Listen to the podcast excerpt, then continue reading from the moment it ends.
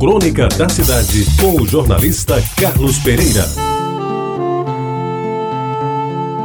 Amigos ouvintes da Retabajara, um telefonema que eu recebi numa tarde de terça-feira me quedou emocionado.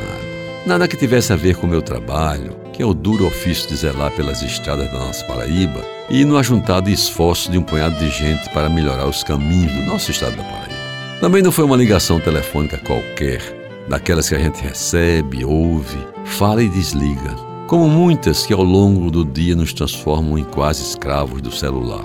Tampouco foi um contato feito por alguém que desejasse um encontro de negócios ou até mesmo coisa difícil da minha idade, uma proposta amorosa daquelas que a gente já teve e que ficaram na lembrança para sempre.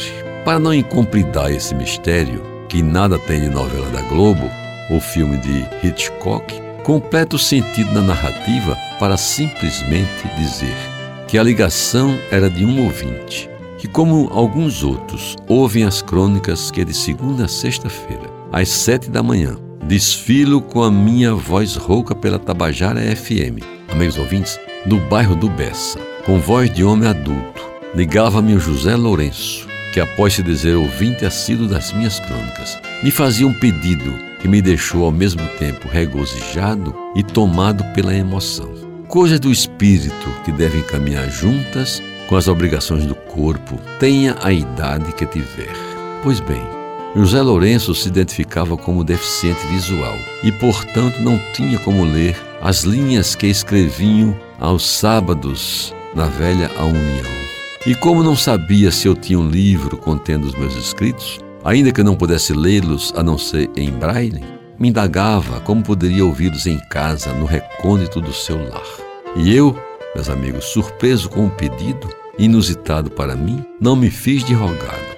E dois dias depois, deixei no seu endereço um CD contendo algumas dezenas delas que foram ao ar e ainda lhe prometi que outras lhe seriam encaminhadas, tão logo fossem gravadas. Pois bem, nesses tempos, agradeço a Deus me permitir ainda ter prazeres e emoções como a que Lourenço me proporcionou. E por isso tudo é que a Ele, cujos olhos não poderão ver a minha emoção, dedico esta crônica que ao ser escrita me deixou com um aperto na garganta e um começo de lágrima a me escorrer pela face. E amigos ouvintes, para terminar, eu ouso dizer, contrariando o dito popular, que desta vez o que os olhos não veem, o coração sente por inteiro.